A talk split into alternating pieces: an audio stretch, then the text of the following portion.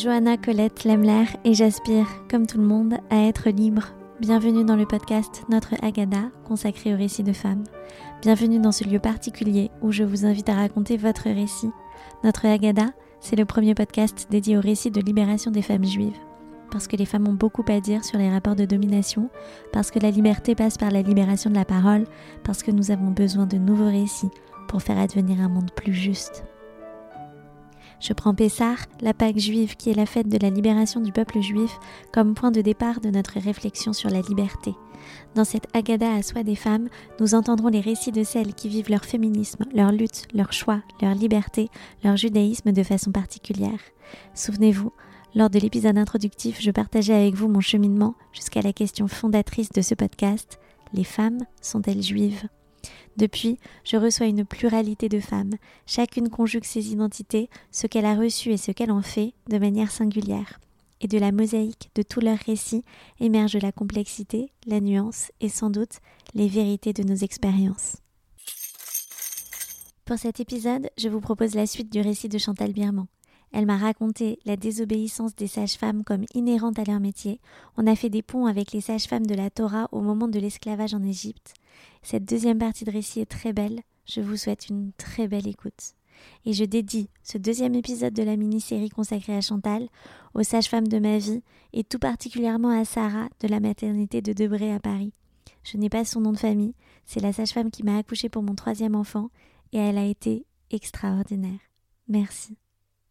Et avant de commencer, je vous partage une citation de Annie Ernaux à propos de son livre L'événement, où elle raconte son avortement au temps où c'était illégal en France. J'ai fini de mettre en mots ce qui m'apparaît comme une expérience humaine totale de la vie et de la mort, du temps, de la morale et de l'interdit, de la loi, une expérience vécue d'un bout à l'autre au travers du corps. Allongez-vous, accoudez-vous, servez-vous une coupe de vin, bref, sentez-vous libre. Notre Agada, récit de femme, ça commence maintenant. Et la fille rebelle, que dit-elle?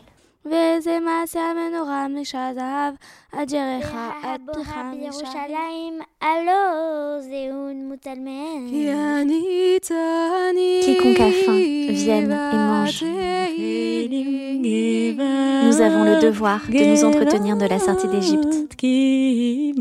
Nous sommes les femmes qui posons les questions. Est-ce que tu parles de, de liberté au moment de Pessar particulièrement? Non, mais dans ma tête, dans ma tête à moi, il y a euh, c'était quoi l'Égypte, c'était quoi l'esclavagisme, c'était quoi sortir de l'esclavagisme, c'était quoi le désert dans ta vie. À chaque fois, j'y repense. Euh, quelle est la part d'esclavage, quelle est la part euh, de, de, Est-ce qu'il n'y a pas forcément un désert quand tu pars de quelque chose que tu considères comme une forme d'esclavagisme? Est-ce qu'il n'y a pas un passage par quelque chose de désertique? Et est-ce que pour qu'est-ce qu'il y a à perdre dans le désert? Parce que euh, je crois qu'il y a très, je crois qu'il y a très peu de personnes qui sont parties d'Égypte et qui sont arrivées en terre promise. Donc, euh, qu'est-ce qu'il y a à perdre dans ce désert pour arriver au-delà du désert euh, en terre promise Voilà, on pourrait dire en Israël ou voilà, en terre d'Israël. Donc je, pense à toutes les pertes nécessaires euh, pour arriver à quelque chose de libre, puisque tu m'as posé la question de la liberté. Donc, euh, pour moi, euh, la réflexion de la Gada, c'est la réflexion sur les renoncements. Et il n'y a pas de liberté sans renoncement, bien sûr. Le problème, c'est savoir choisir ces renoncements et chez la femme, c'est euh, la part de renoncement euh, euh, est grande, et chez les mères, elle est énorme. Et je rebondis sur ce que tu dis par rapport aux différentes phases que, auxquelles te font penser le récit de la sortie d'Égypte, à savoir donc c'est quoi l'Égypte, c'est quoi l'esclavage, c'est quoi le désert. et tu fais un parallèle avec les différentes étapes de l'accouchement. Oui. Oui. alors, quand les alors, on va parler de l'accouchement non anesthésié, hein, sans péridurale, c'est-à-dire qu'est-ce que traversent les femmes quand il n'y a pas euh, d'anesthésie, quand elles, euh, voilà. Donc, il y a toute une période, euh, on va dire, qui s'appelle le pré-travail, qui est un espèce de point par rapport au passé. C'est-à-dire ces heures de, première contraction euh, où on s'enfonce petit à petit dans un temps qui va euh, se raccourcir. Euh, c'est-à-dire où la réflexion, où la force des contractions va faire que le temps va vraiment être de contraction en contraction.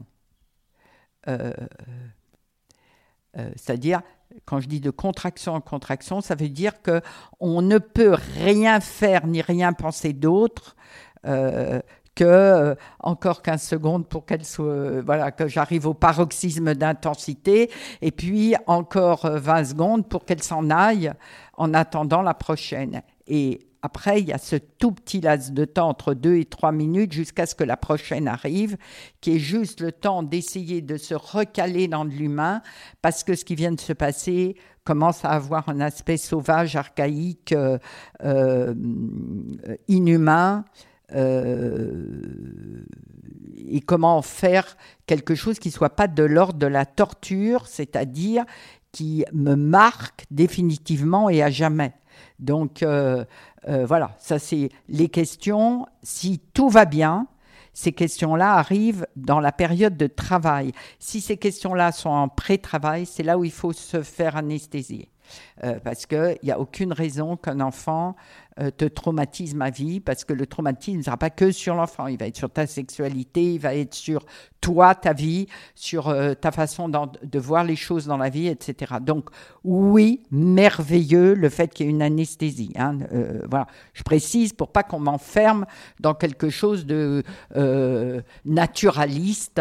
Euh, qui serait ridicule. Et je me suis battue pour la péridurale. Et s'il y avait à refaire, je me continuerai à me battre pour la péridurale.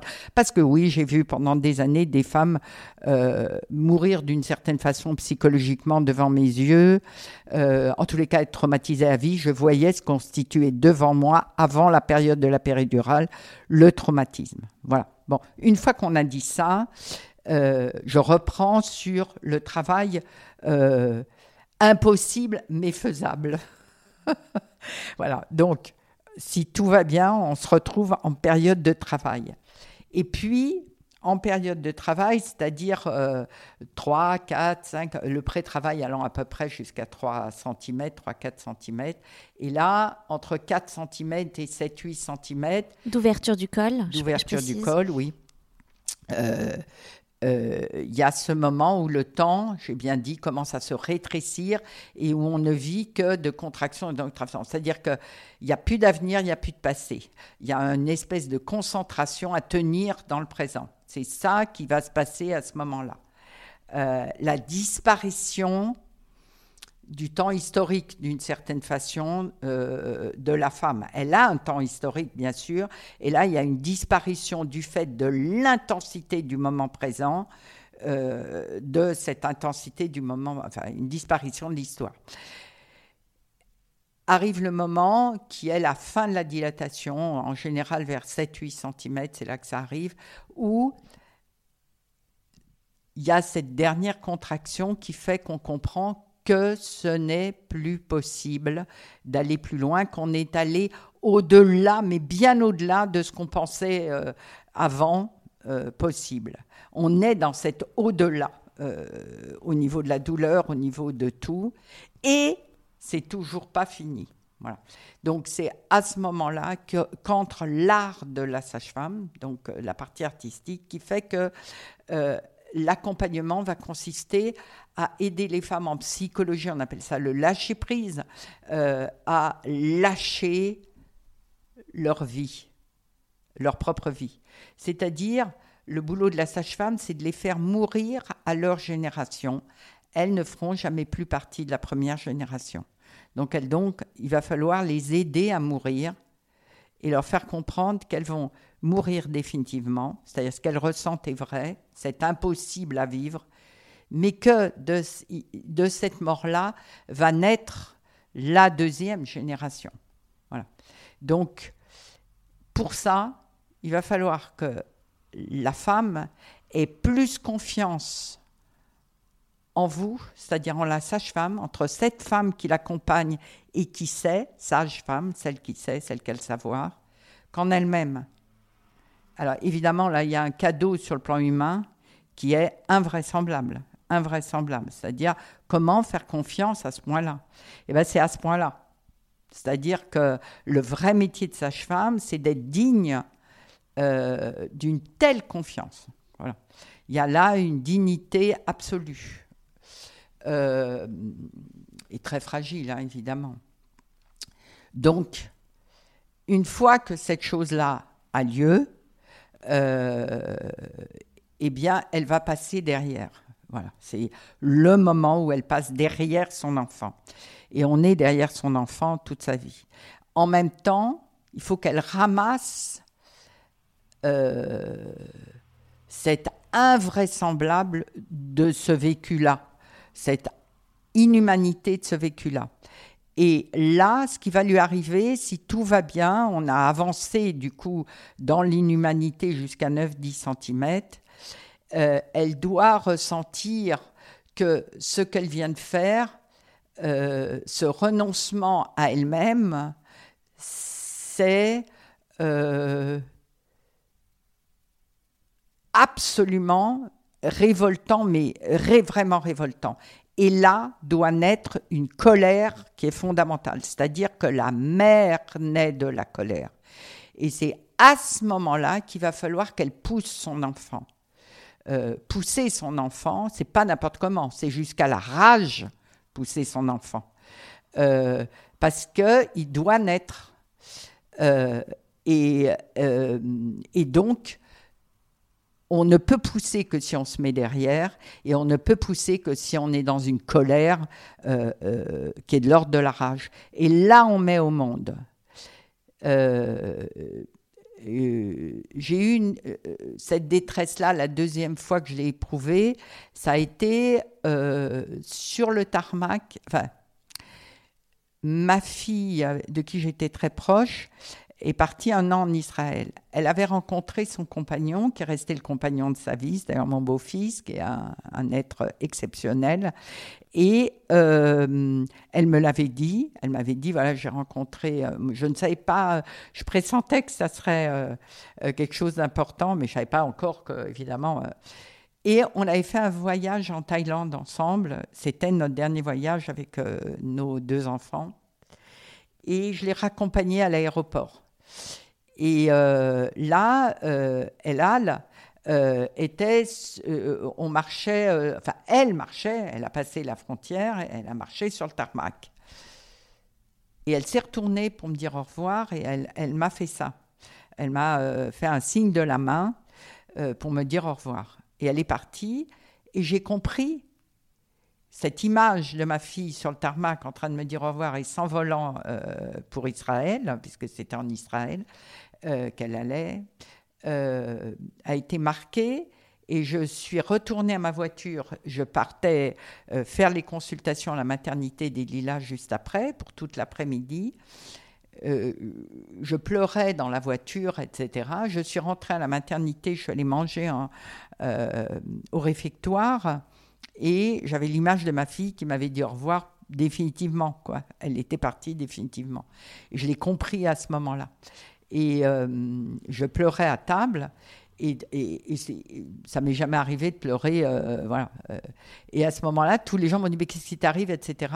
Et j'ai raconté la scène à table, dans le réfectoire de la maternité des Lilas. Toutes les femmes se sont mises à pleurer. C'est-à-dire que euh, il y a ce deuxième passage où les enfants s'en vont définitivement et où là, on n'est pas dans la rage, euh, euh, mais où il faut pleurer toute seule. C'est quelque chose qui nous est euh, euh, particulier. Il ne faut pas que ce soit devant eux, il ne faut pas que ce soit devant euh, les compagnons. Ils pourraient pas comprendre cette dimension-là. et là, quand j'ai vu que ces pleurs-là avaient pu être partagés avec tout le personnel féminin de la maternité, c'était incroyable, quoi. Comme cadeau aussi sur le plan institutionnel. Et c'est là où ce que j'ai dit tout à l'heure en introduction sur comment l'individuel, enfin le, euh, le singulier, le singulier, mais plus que le singulier, je dirais, euh, l'intime. Mm.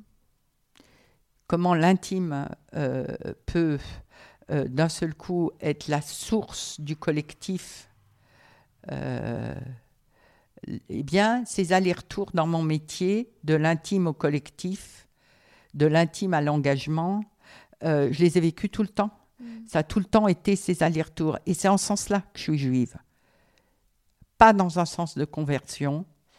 Euh, je n'ai pas eu à renoncer, au contraire, j'ai eu à travailler tout le temps le passage de l'intime au collectif.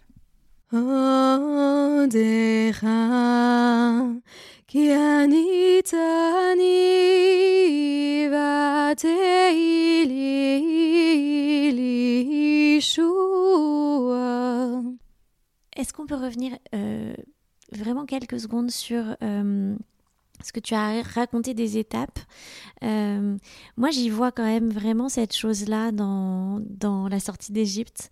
on en a parlé à plusieurs reprises, notamment avec Sophie, qui était une, une, de mes invitées dans le podcast, qui a un prix à payer de la liberté. Et il y a dans ce prix à payer quelque chose, euh, effectivement, auquel, euh, une, chose à laquelle pardon, il faut renoncer. Et on voit ça dans la sortie d'Égypte, qu'il y a des... Euh, gens qui refusent la sortie d'Égypte, qui ne veulent pas payer ce prix-là.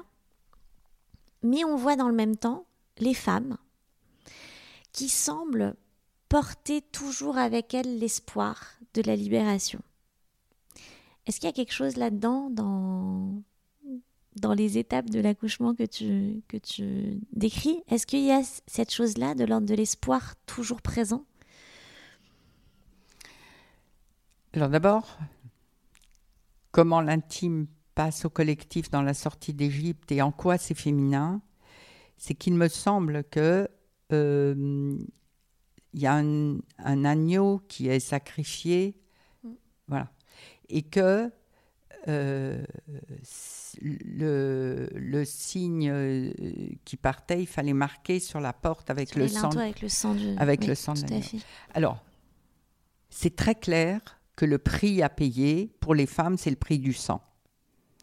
Euh, c'est dans le sang féminin qu'une partie, une partie, une grande partie, c'est-à-dire qu'il y a cette marque du sang chez les femmes. Euh, et que je retrouve dans la Gada, moi, euh, à travers l'agneau, si tu préfères. Mais euh, pour moi, ce signe-là est un signe qui est directement genré. C'est-à-dire, je me demandais, je me suis toujours demandé, mais ça devait être les femmes qui marquaient ça sur la porte. Hmm. Mais il y a cette phrase très très particulière qu'on retrouve dans la Haggadah qui est que euh, Hachem dit je te, au peuple, je te vis dans ton sang, vis dans ton sang. Il y, a cette cette chose très étrange que personne ne comprend vraiment bien, euh, que à ce moment-là, euh, dans la Haggadah, le peuple est assimilé à une femme qui vit dans son sang. Les femmes vivent dans leur sang. Mm.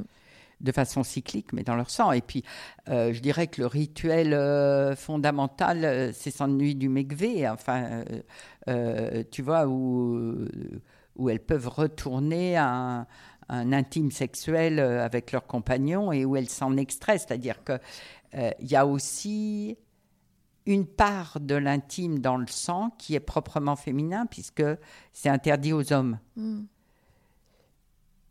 Et euh,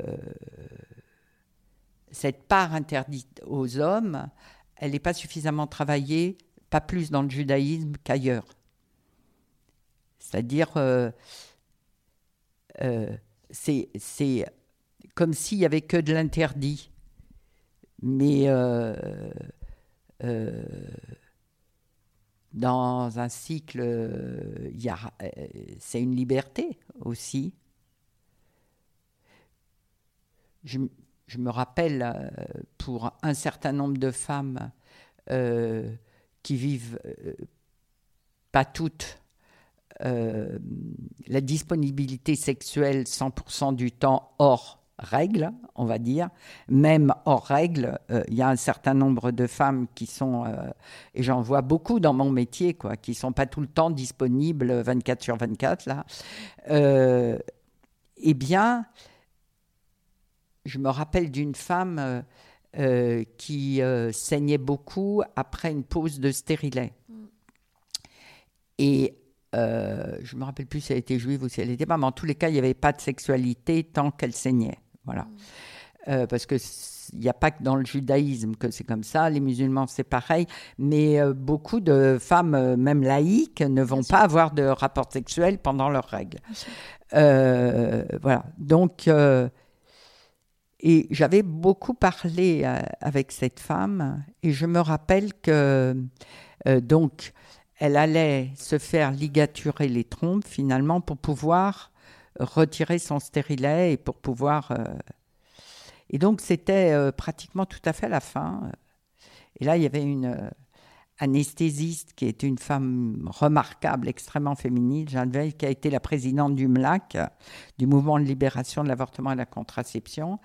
Et bon, moi, j'avais, j'avais eu cette femme en, euh, en consultation. Je la connaissais parce qu'on avait, j'avais été sa sage-femme, etc. Et je, l'accompagnais. Euh, et à ce moment-là, euh, Jeanne lit son dossier et va vers la femme et elle lui dit comment vous vivez la sexualité avec votre compagnon? Et là, elle dit ben moyen. voilà, je n'ai pas tout le temps envie, etc. Et elle dit comment ça se passe quand vous saignez, puisque vous saignez beaucoup. Et et là, elle lui dit, bah, justement, j'ai pas de rapport sexuel à ce moment-là. Et là, Jeanne dit à la femme, donc, maintenant qu'on va vous faire une ligature de trompe, puisqu'elle était pour l'endormir, hein, pour la ligature de trompe, vous allez être disponible tout le temps, puisque là, vous allez plus saigner euh, que pendant vos règles normales. Euh, et là, la femme la regarde et lui dit, bah, qu'est-ce que je dois faire? Et là, Jeanne lui dit, réfléchissez, vous pouvez peut-être garder votre stérilet à partir du moment où vous n'êtes pas anémié. Euh, c'est peut-être pour l'instant, au stade où vous en êtes, la meilleure chose à faire. Et elle a dit oui tout de suite. Elle s'est levée euh, alors qu'elle était là pour une intervention dans les cinq minutes.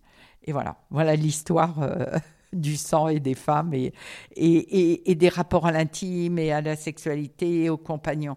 Bref, je voudrais comprendre quelle est la partie libre du saignement pour les femmes et comment le MIGV intègre cette liberté-là. Hmm. J'ai pas de réponse, mais c'est une vraie, euh, une vraie belle question. Il y a beaucoup de femmes qui se, sont saisies de ces questions-là, euh, là où il y a une tradition euh, d'études des règles, on parle de, de NIDA, par les hommes, euh, et que depuis maintenant plusieurs années, il y a des femmes qui se sont saisies de cette question parce qu'elle, euh, effectivement, elle les, elle les concerne au premier plan. Euh, comment tu as découvert qu'il y avait une question féministe, Chantal? Qu'il y avait une question féministe mm. Euh, tout court, tu veux dire? Tout court. Ah ben moi j'ai été élevée comme ça puisque j'ai eu euh, euh, ça n'a pas été une découverte pour moi puisque ma mère était féministe. Mais du coup, est-ce que c'était pas tellement intégré? Il y a des femmes qui m'ont dit que elles, en fait, la claque féministe, elles se la sont prises dans l'entrée du monde du travail, par exemple. Avant, c'était pas une question à partir du moment où elles se sont confrontées, parce que leur éducation a été féministe, à partir du moment où elles se sont confrontées à un monde euh, qui est pas favorable aux femmes, c'est là qu'elles ont compris qu'il y avait une question de lutte, en fait, quelque part.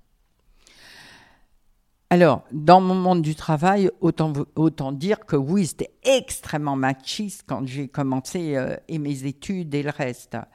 Euh, mais et justement, ayant la culture familiale très féministe, du coup, je l'ai trouvé révoltant, évidemment, tout ça. Mais euh, la première chose qui me venait à l'idée, c'était l'imbécilité euh, du système, de tous ces hommes qui, euh, tous ces coqs de basse-cour. Il y avait un tel mépris de ma part que du coup, ça me donnait une super distance. Mm. Et ça me protégeait. C'est-à-dire, je le, euh, du coup, là où j'aurais dû en souffrir à mort, Mm. euh, grâce à mon éducation, euh, je, je me rendais compte qu'il y avait deux choses qui se mélangeaient. Un, euh, les hiérarchies sociales, et là, il y avait euh, des hommes et des femmes selon l'endroit où ils étaient sur la hiérarchie pouvaient en souffrir, Mm. plus une deuxième hiérarchie qui était la hiérarchie des femmes elles-mêmes, c'est-à-dire comment à l'intérieur de ça, il y avait en plus un deuxième truc à se prendre. Donc j'avais les deux, et mon père était un, un représentant syndical important, hein, donc euh, euh, même très important. Donc du coup, il y avait ces deux notions qui étaient mélangées. Et moi, j'avais assez vite repéré que sur l'échelle de la hiérarchie sociale, je faisais partie et j'avais décidé de faire partie de l'aristocratie de la classe ouvrière. Donc, et j'ai toujours pensé ça de moi, c'est-à-dire je suis une aristocrate de la classe ouvrière, euh, et pas plus, et pas moins. Euh, et c'est à cet endroit-là que je me situe, et je suis fière parce que c'est un endroit qui est très médian, et donc je peux comprendre ce qu'il y a au-dessus et comprendre ce qu'il y a en dessous.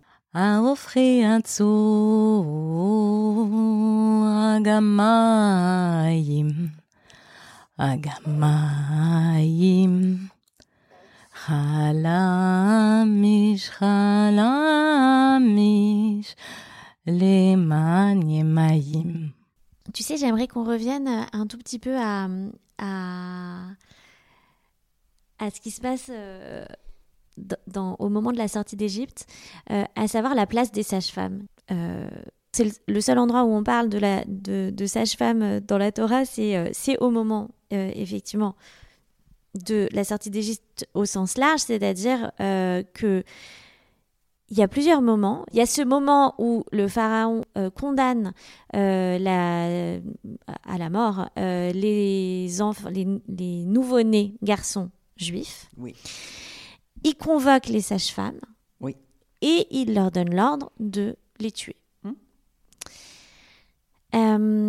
Donc il y a ce moment complètement incroyable. Et puis, les sages-femmes refusent.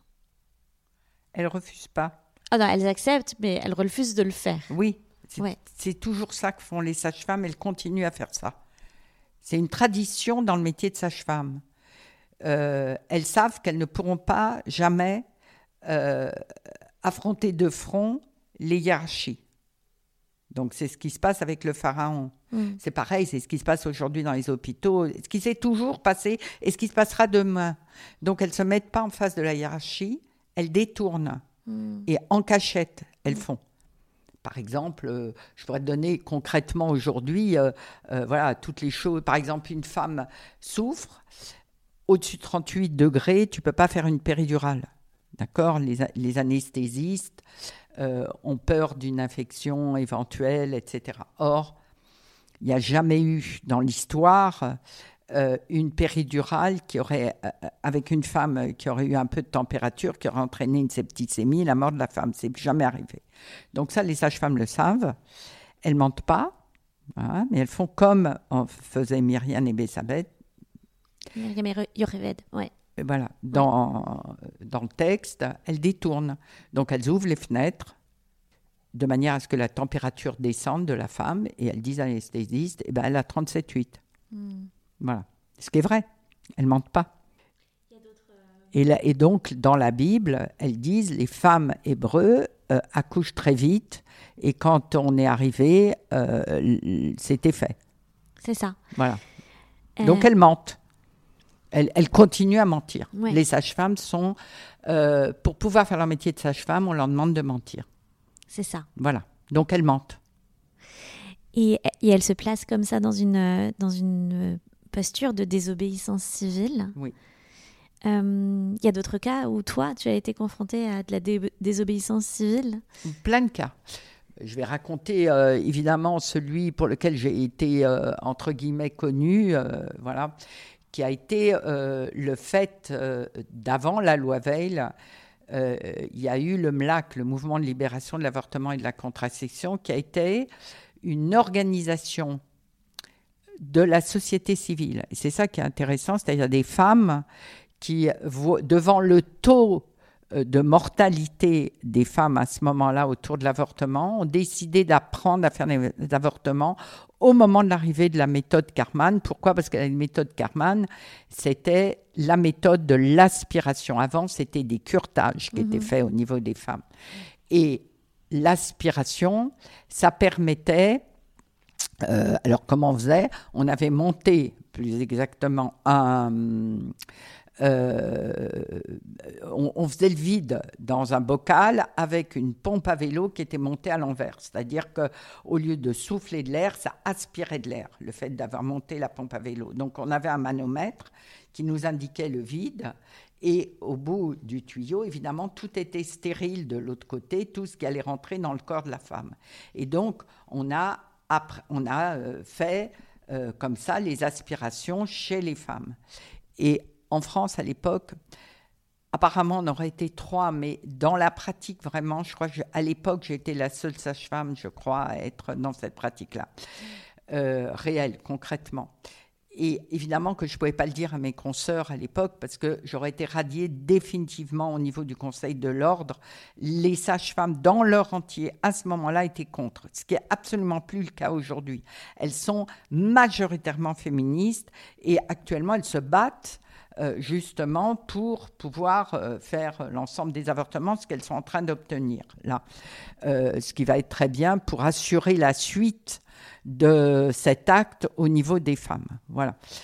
Euh, et puis ça permet aussi au niveau des femmes, parce que l'avortement est marqué par la stérilité, dans la mesure où la seule façon qu'il y avait de se faire avorter avant la loi Veil, c'était de mettre une sonde à l'intérieur de l'utérus, de manière à ce que les germes du vagin montent à l'intérieur de l'utérus et infectent l'intérieur de l'utérus, ce qui permettait les contractions utérines et l'expulsion de l'œuf.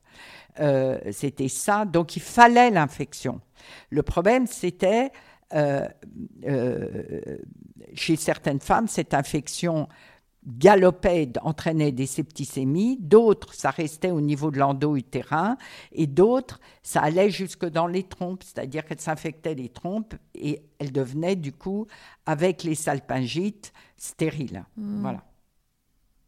Donc, euh, ce qu'il faut savoir, c'est que l'avortement, bien sûr, ça a sauvé les vies, ça a sauvé les libertés des femmes, mais ça a sauvé aussi le fait qu'elles pouvaient faire des enfants après.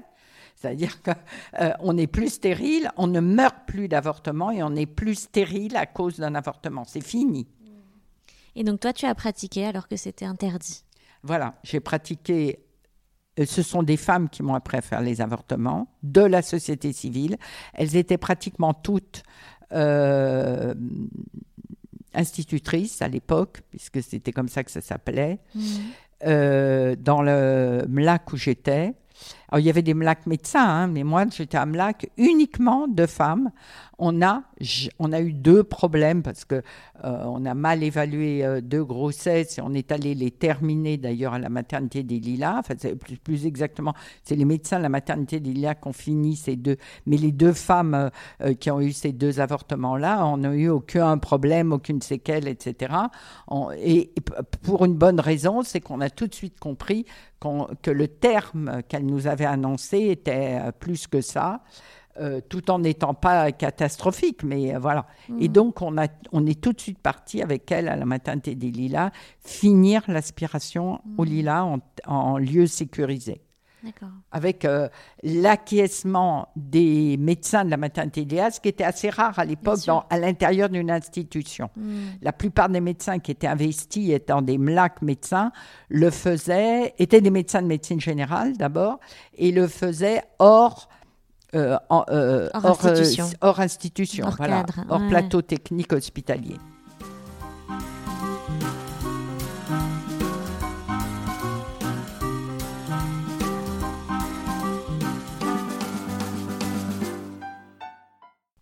Il y a un passage tout à fait étonnant euh, qui suit le, moment où euh, Myriam et, sa mère mettent euh, Moïse dans le, panier en osier. Ben, ce qu'on sait, c'est que c'est Myriam qui met euh, son petit frère dans, dans le panier. Euh, elle va suivre le panier et c'est elle-même qui le dirige. Il y a une chose qui est, euh, qui est quand même étonnante, c'est que euh, la mère de Myriam, Yocheved, en fait, on nous dit qu'elle a accouché de manière prématurée, puisqu'elle a caché, c'est ce qui lui a permis de sauver Moïse, elle a caché le fait qu'elle a eu un enfant euh, pendant trois mois. Et quand euh, bah, les agents de Pharaon sont venus voir si elle avait eu un fils, bah, en fait, au bout de neuf mois, en fait, elle avait accouché depuis trois mois. Et elle a sauvé cet enfant, euh, Moïse, euh, via, euh, via le panier en osier.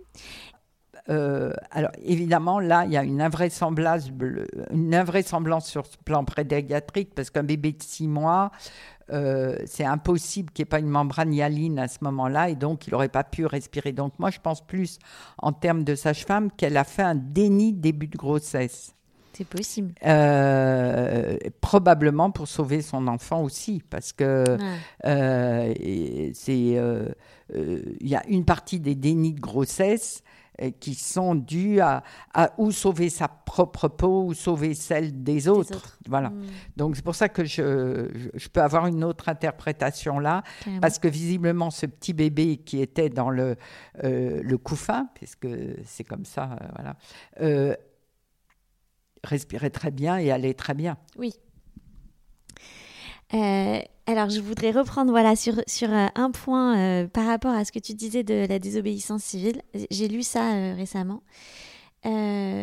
Dieu fit du bien aux sages-femmes, le peuple augmenta et devint fort, et ce fut parce que les sages-femmes craignaient Dieu.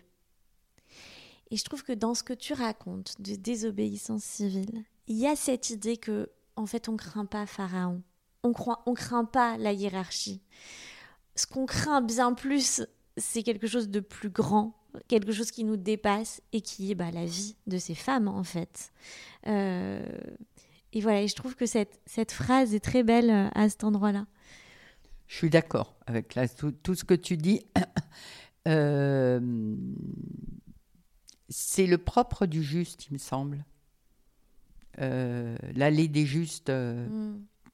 à Yad Vashem, euh, c'est cette idée euh, d'une désobéissance civile, d'une désobéissance à la loi euh, imposée à un moment donné, euh, et, et là, euh, faire quelque chose qui va au-delà de ça. euh, il me semble que c'est euh, vers cette, que c'est ça la direction de la justice. Mm. Or, les meilleurs aujourd'hui, quand on se pose des questions dans le monde, qu'est-ce qu'il y a de mieux C'est quand même les démocraties, qu'on le veuille ou pas. Les démocraties, c'est basé sur trois choses le vote, bien sûr, l'impôt, c'est la deuxième chose, et l'indépendance de la justice par rapport au. Et voilà, c'est c'est les trois piliers de la démocratie. Donc, euh, euh, faire avancer le juste, c'est faire avancer le démocratique.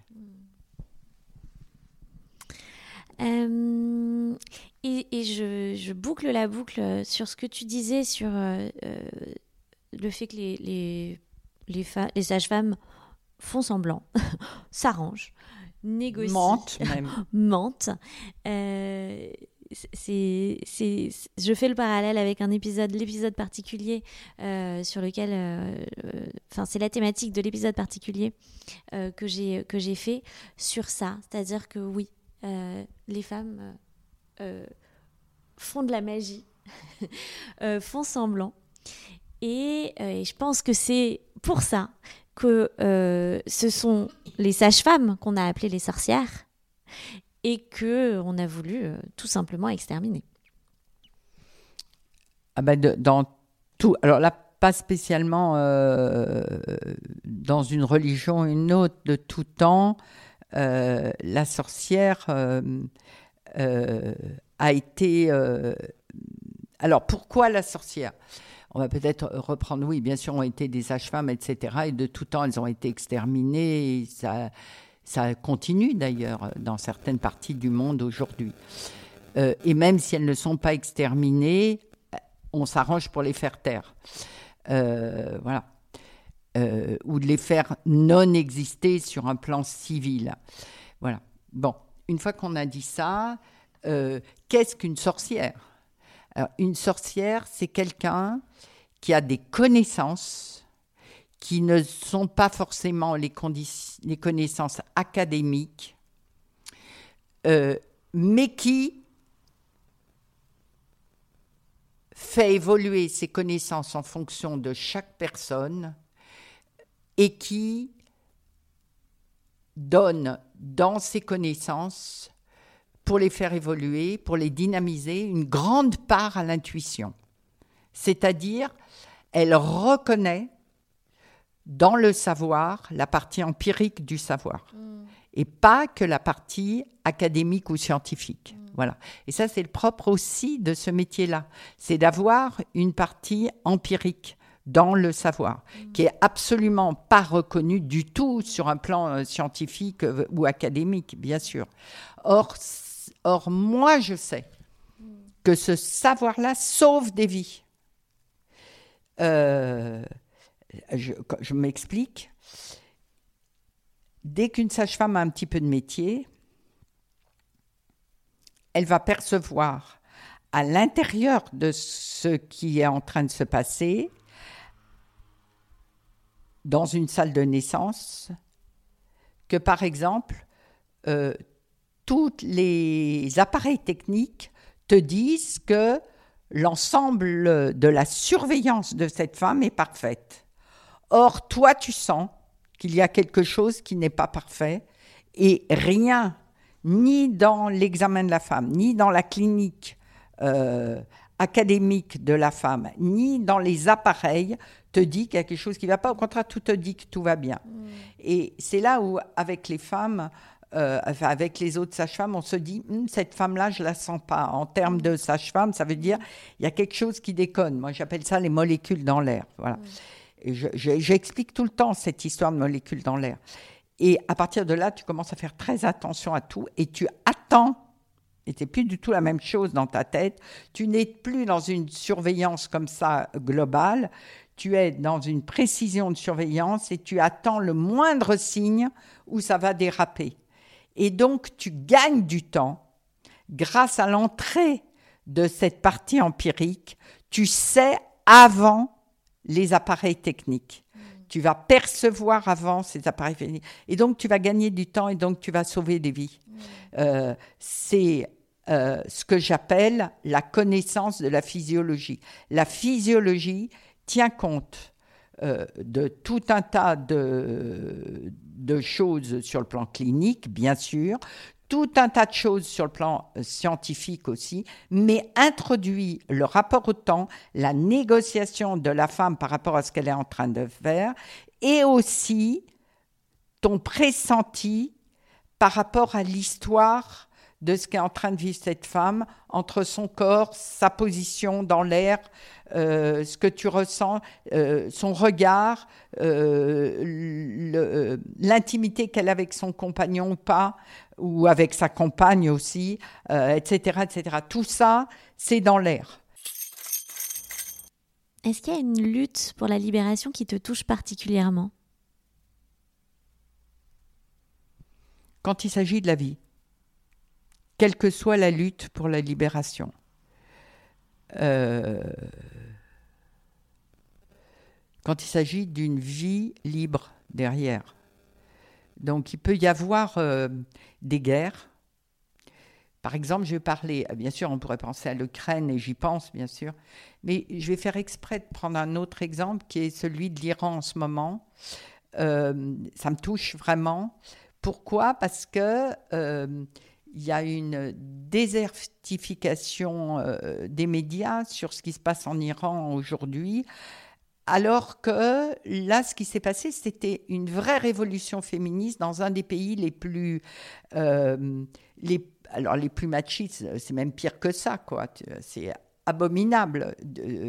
Euh, le gouvernement des mollahs, il n'y a rien de moins libre et encore pire pour les femmes. Mais la dernière révolution est venue d'une révolte par rapport à la condition d'une femme qui avait été retirée parce que le voile n'avait pas été assez bien mis et elle a fini par mourir, cette mm. femme. Et les gens, hommes et femmes, sont descendus dans la rue ou en Iran.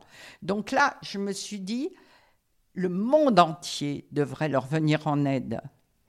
Et ça a été... Euh, or, aujourd'hui, je me suis renseignée il n'y a pas longtemps, il y a un pendu toutes les six heures ou toutes les quatre heures, je ne sais plus, c'est toutes les quatre, toutes les six, aujourd'hui en Iran. C'est euh, c'est un truc qui est invraisemblable, qui est euh, pour avoir soutenu les femmes à ce moment-là. Donc, euh, mon féminisme, il est pour ces hommes-là, bien évidemment. J'ai parlé de mon oncle, mais je parle des hommes qui sont en train de se... Euh, les femmes, elles sont violées, etc., pendues aussi. Hein. Mais actuellement, il y a beaucoup d'hommes qui sont venus en soutien euh, dans cette révolte pour aider les femmes. Et là, je trouve que le monde féministe ne bouge pas assez par rapport à ça. Euh, que les médias, ils n'en parlent plus, c'est fini alors que c'est juste énorme ce qui se passe en ce moment. Hmm. Chantal, j'ai quatre questions que je pose toujours à mes invités. Euh, la première question, c'est ça évoque quoi pour toi un tambourin, puisque c'est l'instrument de musique avec lequel Myriam est sortie d'Égypte et a guidé les femmes dans la joie? Alors le tambourin, c'est pas étonnant que ce soit l'instrument de Myriam. Pourquoi? Parce que c'est d'abord la membrane qui fait résonance avec toutes les membranes corporelles qu'il peut y avoir. Donc on va, il y a l'oxygène, il y a la respiration, etc. Il y a l'hymen entre guillemets, l'hymen, parce qu'il y a la moitié des femmes pour qui l'hymen n'existe pas. Hein. donc, euh, très important de ne pas se brancher sur cette histoire d'hymen, hein, ou donc elle ne saigne pas au premier rapport. Malgré tout, l'idée de la membrane est bien là. Hein. Il y a, enfin, je pourrais citer des tonnes de membranes à résonance. Euh, euh, donc, quand la résonance n'est pas celle de l'instrument, elle est celle d'une culture ou de tradition à travers toutes les membranes féminines. Par ailleurs, c'est euh, un instrument populaire, mais c'est un des seuls instruments populaires où on le retrouve parfois dans l'orchestre classique, le tambourin. C'est-à-dire que c'est une entrée du populaire dans, euh, le, classicisme. Là encore, euh, dans la musique classique. Là encore, il y a euh, quelque chose d'hyper intéressant dans cet aller-retour, euh, voilà, dans cette euh, curseur du tambourin en tant qu'instrument de musique. Je vais arrêter là. On pourrait rajouter des choses sur tambourin plus castagnette, puisqu'à plus tard, des tambourins sont dotés de, formes de castagnette dans le tour du tambourin. Et enfin, c'est un cercle, le tambourin. et le rond chez les femmes, c'est quand même euh, euh, une figure géométrique très reprise dans la féminité.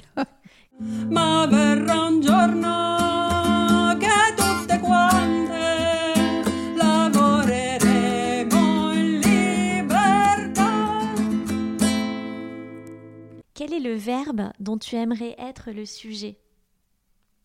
Verbe rire.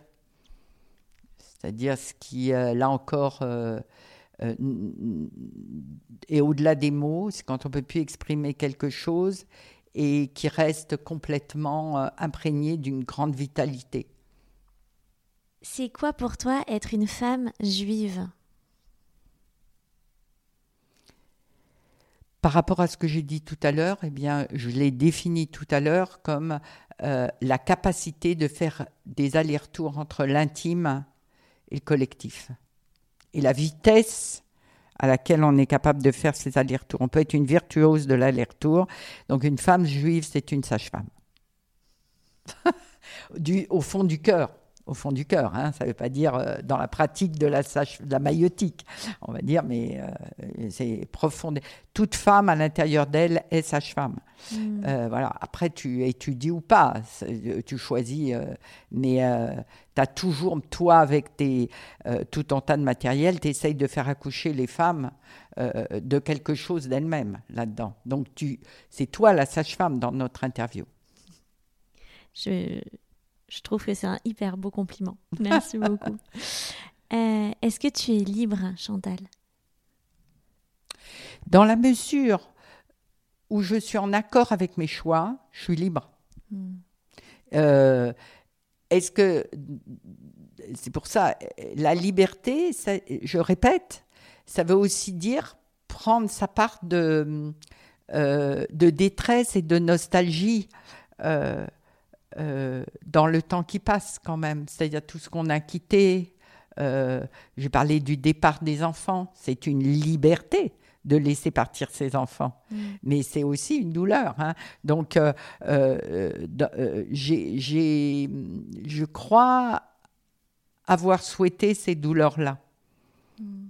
C'est-à-dire que moi, j'étais un peu plus avertie sur les douleurs de la vie, du fait de mon métier, du fait que j'avais une appétence à, regarder ce que vivaient les femmes euh, presque innées chez moi. Je suis, une sage-femme d'instinct et profondément anarchiste. C'est pour ça que j'ai su renoncer beaucoup.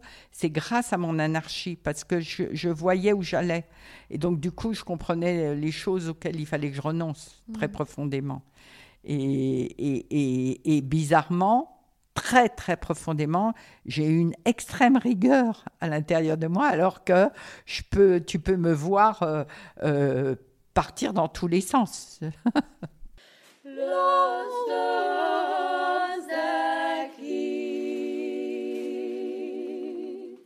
Est-ce qu'il y a un passage de la Haggadah traditionnelle ou de la Haggadah des femmes qui te touche particulièrement et que tu souhaiterais partager avec nous? Il me semble que dans la Haggadah, c'est le seul moment où, les enfants posent des questions aux adultes. C'est-à-dire que c'est le seul moment où concrètement, mais évidemment que pour une sage-femme, le concret euh, existe euh, à une grande place, c'est le seul moment où dans la tradition, il y a une place de l'enfant à travers la question, c'est-à-dire à travers le savoir, euh, et où est, euh, où est donnée de cette façon-là la transmission. Euh, à la fois, la trans c'est pas le seul endroit où il y a des questions. hein. Le Talmud, c'est que, que un ramassé de questions.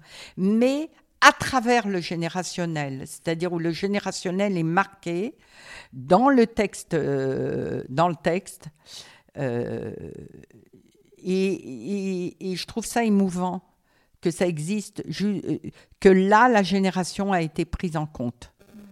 Voilà, pas seulement la question. La question, je répète, elle fait complètement partie du, du judaïsme, mais introduire la question à travers le générationnel, c'est la, seule fois où je le vois. Il y en a peut-être d'autres, euh, voilà, mais Non, non, mais Ah. c'est vrai que c'est institutionnalisé, cadré euh, comme Oui. ça.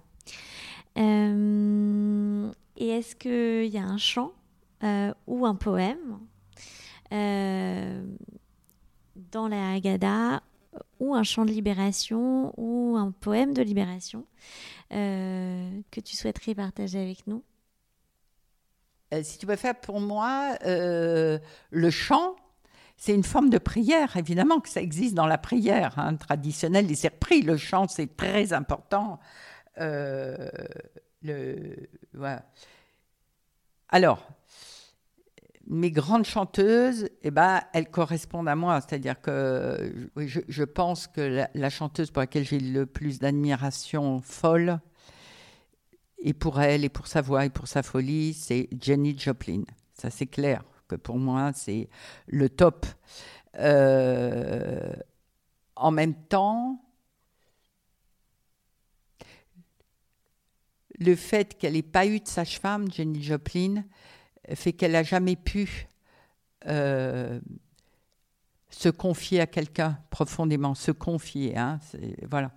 Et donc, dans Jenny Joplin, euh, dans son cri, dans son chant, euh, il y a une détresse de la sage-femme en moi de ne pas l'avoir rencontrée et de lui avoir dit euh, là, à l'endroit où je suis sage-femme, tu peux te poser.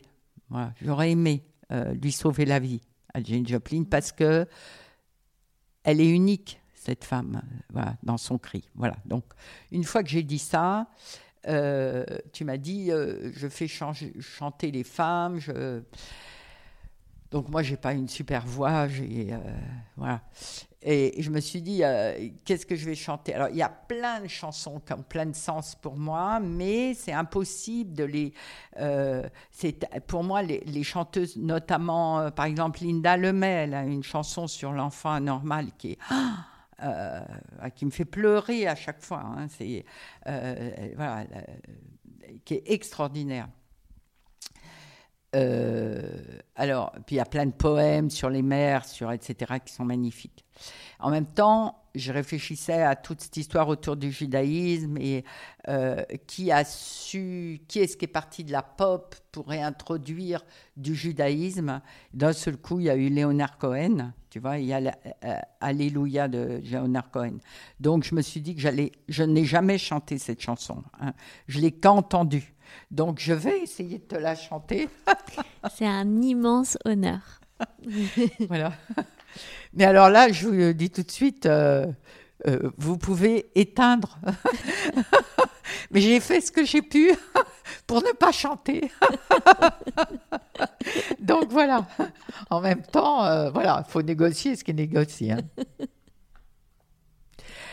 I heard that there was a secret chord that David played and pleased the Lord, but you don't really care for music, do you? It goes like the, the for the first, the minor for the major left, the both keep composing, hallelujah, hallelujah. Alléluia,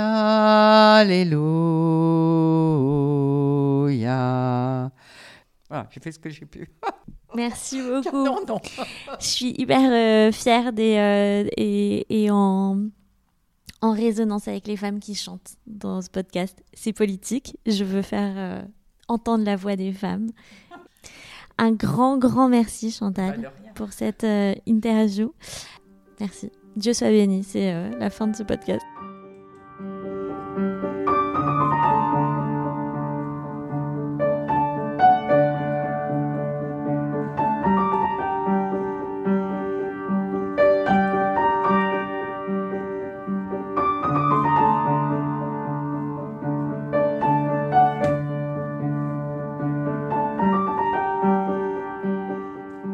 Vous venez d'écouter notre Agada, Récit de femmes. Si ce programme vous intéresse, vous pouvez vous abonner au podcast Notre Agada pour être notifié de la sortie de nouveaux épisodes. La meilleure façon de me soutenir, c'est d'en parler à vos proches et à vos amis et de partager le lien. Vous pouvez également me laisser des messages et des commentaires et suivre le compte Instagram Notre Agada Récit de femmes. Merci et à bientôt.